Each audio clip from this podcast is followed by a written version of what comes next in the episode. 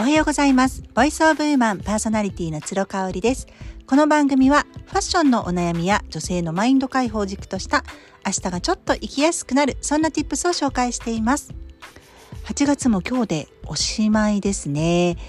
あのー、今最近ね、インスタライブをたくさんしているんです。まあ、理由はまたあの自分の中で言語化ができるようになってからお伝えをしますけれども1日にね2回とか多い時で3回とかやってるんですよね。なんか時間の使い方もちょっとね今そっちの方にシフト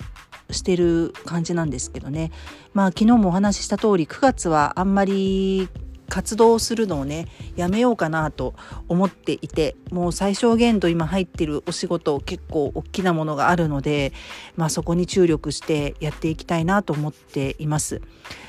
あのメリハリをつけるってねすごくもう手前味噌のような言われ尽くされている言葉だと思うんですけどやっぱり大事だよね。特に私のようにあの講師の境目がないような仕事をしていて場所もずっとお家だったりとかワンマイルみたいな感じだとねあのないんですよその講師を分けるあのきっかけが。もうね自分で「えいや!」ってやらないと意識しないと難しいっていうところがあるんですよね。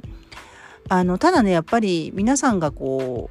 うお悩みをねお寄せくださっててであのもう着ないあの着たいんだけど着方がわからないアイテムとかを写真をね送ってきてくださってるんですよ。あの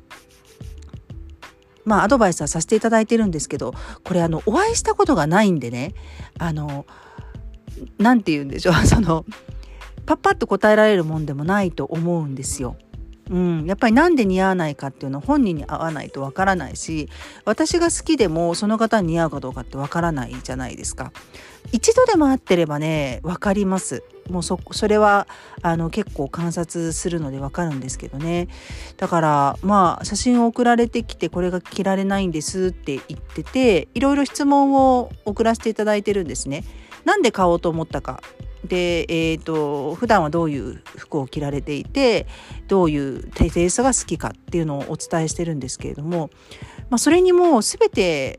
もう答えてくださるのが基本だなともうそれが基本情報になるかなと思います。あの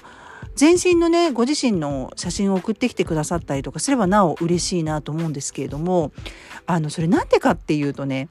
もう答えはねご自身が持ってるんですよ。でそれに私は気づかせてあげるだけなんですよね。これなんかねあの占いもそうかなって思っていて占いって統計学っていうじゃないですか。ファッションとかそういう、まあ、人生とかもねある意味統計学入ってきてるんですよね。あのもう何人中何人がこうなったから、まあ、ほぼ高い確率でこうなるっていうのってあるじゃないですか。でそっちの道を選ぶかどうかっていうのはまたねダークホース的な生き方を選ぶか標準的なあの没個性の道を選ぶかっていうのはまたそれぞれなんですけれども統計学っていうこと自体である程度のデータがもう蓄積されてるっていうのは否めないと思うんですね。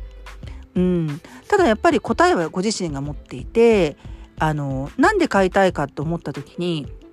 私がよくお伝えしてるのはあの挑戦挑戦ポイントを2つ以上あの設けてはいけないと。挑戦愛ポイントは1つにあのしといてくださいねっていうのをお伝えしてます。例えばジャケットを買いますと。でジャケット自体持ってないののでその時点でチャレンジワンポイントじゃないですか。ワンポイントチャレンジチャレンジですよね。それなどにプラスして持っていない色を買うっていうのは絶対使わないんですよ。うん、あの2つ以上ねチャレンジポイントが合うと人はやっぱりね着こなせないってなっちゃうんであのジャケットを買うんだったらいつも着ている例えば黒が多いんだったら黒にするとかね。白にするとか。あのそこは冒険しないってとこですね。もう1個にとどめとくっていう感じですよね。うん、でしかもジャケットとかパンツとかあのサイズ感がやっぱねいろいろ丈感とかサイズ感とか素材によっても体の形が出ちゃうものがねあの多いアイテムっていうのはうーんやっぱりプロの目に一緒に見てもらった方がいいんじゃないかなっていうふうに思うんですよね。いつもねあの読んでくださっている方から見てくださっている方からあのオンラインでもいいのでファッションセミナーをねしていただきたいっていうことなんで私実は9月の1011でやるんですよオフラインのイベントリアルイベントをやるんですね。でこちらまだお申し込みができるんですけれどもまあ福岡に行ったらおそらくオンラインで仕事をしたりとか発信をする機会がさらに増えていくと思うんですよね。まあ、しばらくはやっぱり福岡の生活に、まあ、私よりももう子どもたちを慣らさせないといけないのでねそういう意味ではあのオンラインで自宅からセミナーをやったりとかライブをやったりっていう機会がすごく増えると思うんですよ。うん、だからねそれはね企画してます。あのそれはね何人きっと参加していただいても言うことは一つで、うん、あのプロに頼んだとしても答えはご自身が持ってるんですね。でプロのやることっていうのは気づかせてあげる。うん、意識していることを表面化して言語化してあげるっていうのがプロの仕事なんですよね。それがねご自身でできるんであれば全然問題ないですし私はやっぱそれを訓練してきてるんでできるようになっているっていうところなんですよね。ただね私あの実は先日、えー、昨日かな？そうえっとまみねさんね一緒に今度9月の10日11セミナーやらせていただくんですけどお誘いいただいて、えー、彼女が取締役を務めるですね会社さんの主催のイベントに行ってきたんですよ。でまああのこういった交流会兼何て言うんだろうマーケティングイベントみたいなのも行くのが本当に久しぶりだったのでとっても楽しみに行ってたんですよね。でまあ化粧品の開発をされていたりとかあとはえっ、ー、と美容クリニックのブランディングとかもう本当に多岐にわたっていろいろやられていてさすがまみねさんだなとあの3人でやってらっしゃるんですけどねあのさらにさらに刺激をいただいて帰ってまいりました。でもねそのあの最後にね記念写真写真を撮ったんですけど私のね太り具合がすごかったあの厚みがすごくてえ私こんなにおデブちゃんなのって思っちゃったんですよね。春にね着てた時はそんなに気にならない春に買ったブラウフリルブラウスを着てったんですけど確実に腰回りがねでっぷりしてる気がする。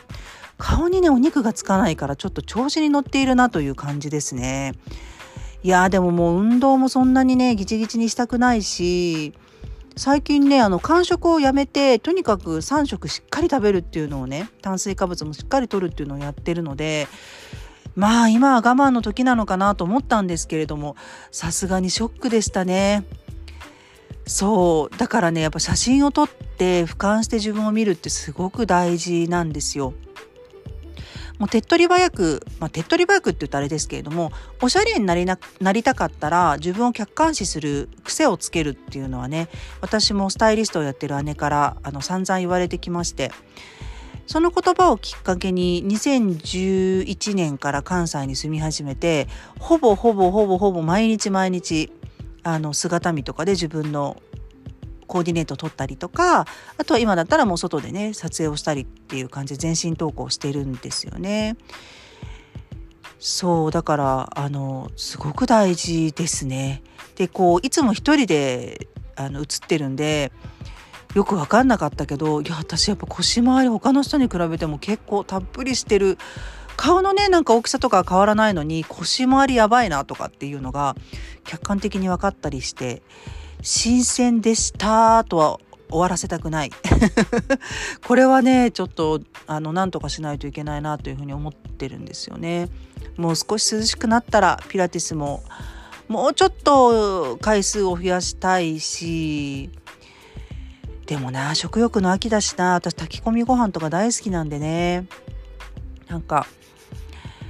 そうね。食べるものは今すごくパーフェクト。すごく気を使っているというかあのとにかく GI 値が低いものだったりとかきちんと炭水化物タンパク質脂質、えー、ビタミンあの